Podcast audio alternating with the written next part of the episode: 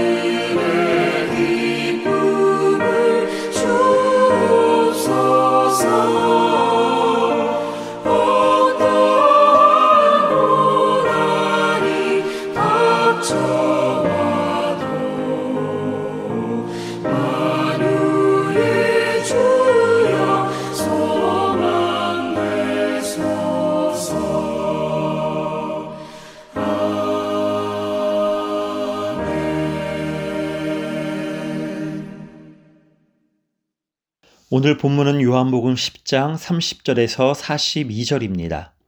나와 아버지는 하나이니라 하신데 유대인들이 다시 돌을 들어 치려 하거늘 예수께서 대답하시되 내가 아버지로 말미암아 여러 가지 선한 일로 너희에게 보였거늘 그 중에 어떤 일로 나를 돌로 치려 하느냐 유대인들이 대답하되 선한 일로 말미암아 우리가 너를 돌로 치려는 것이 아니라 신성 모독으로 인함이니 네가 사람이 되어 자칭 하나님이라 함이로라 예수께서 이르시되 너희 율법에 기록된 바 내가 너희를 신이라 하였노라 하지 아니하였느냐?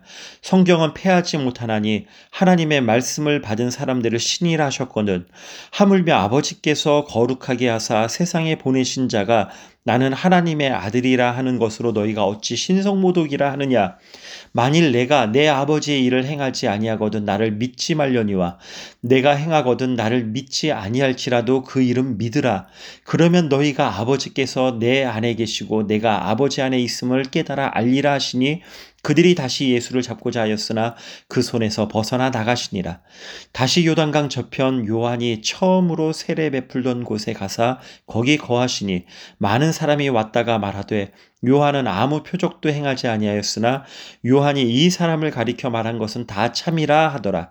그리하여 거기서 많은 사람이 예수를 믿으니라. 아멘.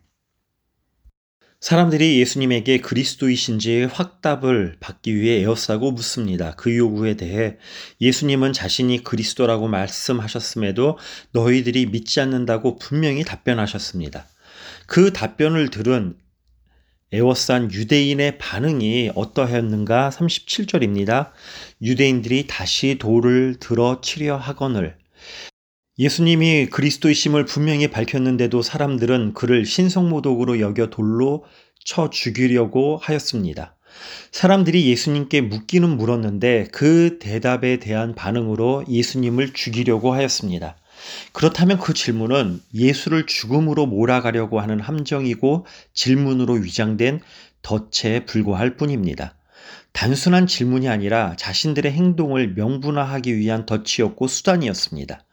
이러한 그들의 시도가 이번이 처음이 아니었다고 31절은 말합니다.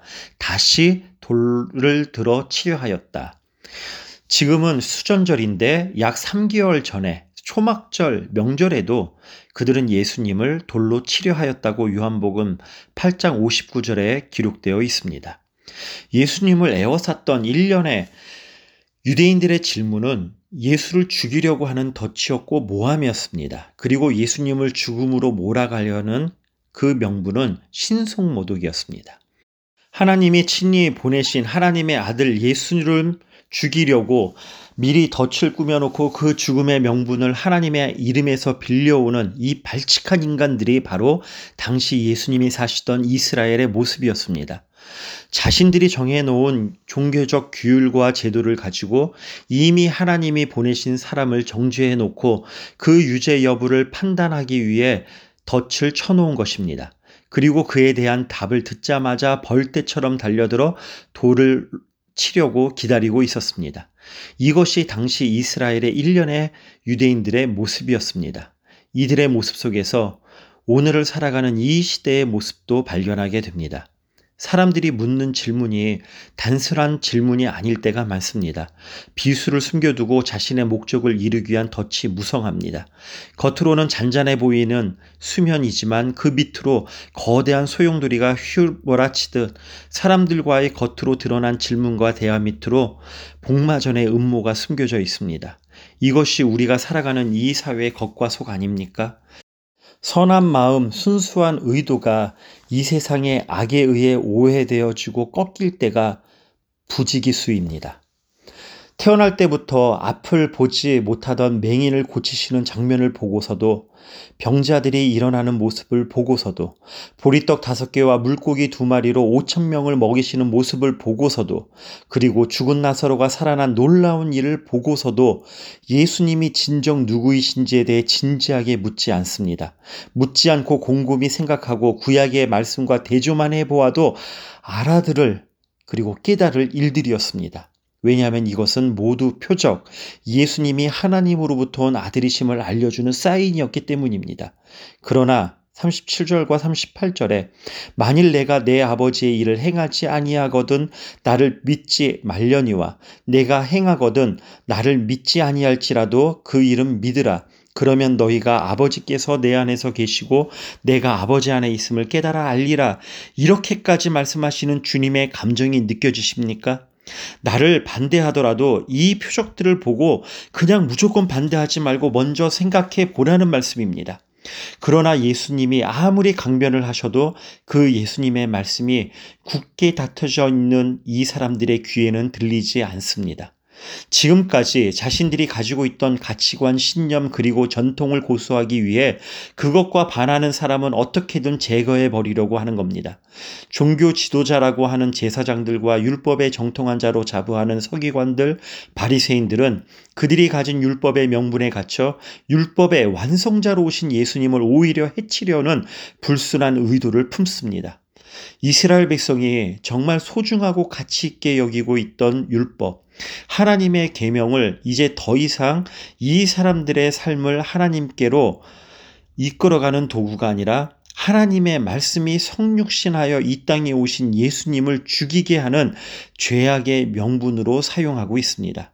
성도님들, 하나님의 사랑의 메시지 자체로 이 땅에 오신 예수님을 그들이 가진 율법의 명분으로 죽이려는 사람들이 거짓과 폭력을 사용하는 일이 놀랍게 여겨지십니까? 오늘 시대는 그때와 다릅니까? 더 악한 시대를 우리는 살고 있습니다. 그렇다면 예수님이 친히 자신을 증명하여도 믿지 않던 당신의 사람들보다 더 악한 시대를 사는 우리들은 이 시대를 어떻게 살아야 합니까? 예수님까지도 반대하고 적대하고 해치려고 하는데 우리들이 어떻게 할 수 있겠는가? 그러면서 그냥 자포자기 하면서 세상에 순응하며 살아야겠습니까? 어제 말씀인 27절에서 29절에 내 양은 내 음성을 들으며 나는 그들을 알며 그들은 나를 따르느니라. 내가 그들에게 영생을 주노니 영원히 멸망하지 아니할 것이요. 또 그들은 내 손에서 빼앗을 자가 없느니라. 그들을 주신 내 아버지는 만물보다 크심에 아무도 아버지 손에서 빼앗을 수 없느니라. 분명히 알려 주셨습니다. 눈에 보이는 그럴듯한 세상 명분 아래 거짓과 폭력으로 위협당하는 우리들에게 우리와 똑같은 길을 앞서가셨고 십자가에서 희생의 죽음까지 당하셨던 예수님께서 미리 말씀하여 주십니다. 내 음성을 들으며 나를 따르라. 손수 앞장서 걸어가시는 예수님의 음성을 들어야 합니다. 듣기만 해서는 안 됩니다. 그리고 따라야 합니다. 이것이 우리에게 주시는 주님의 권면입니다.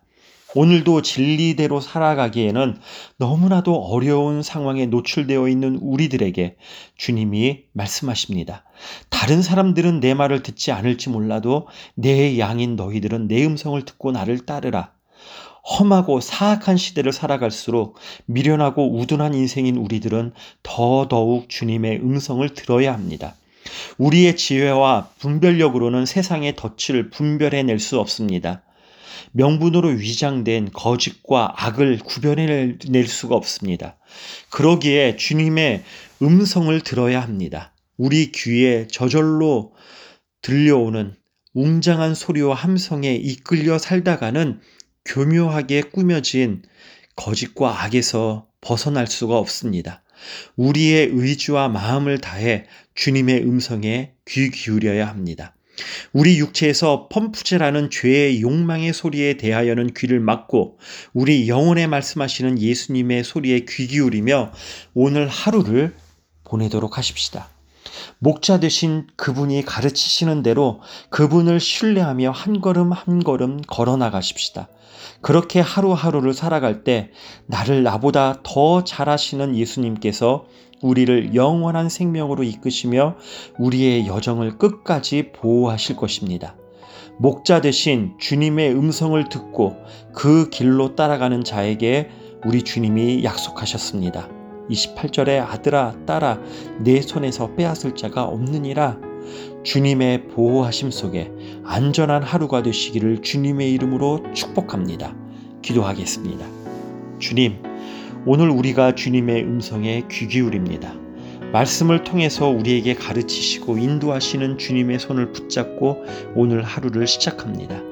우리가 주님께 귀 기울이며 이 하루를 살아갈 때 허울 좋은 명분과 거짓과 악 속에서 우리를 보호하시고 지켜 주시옵소서.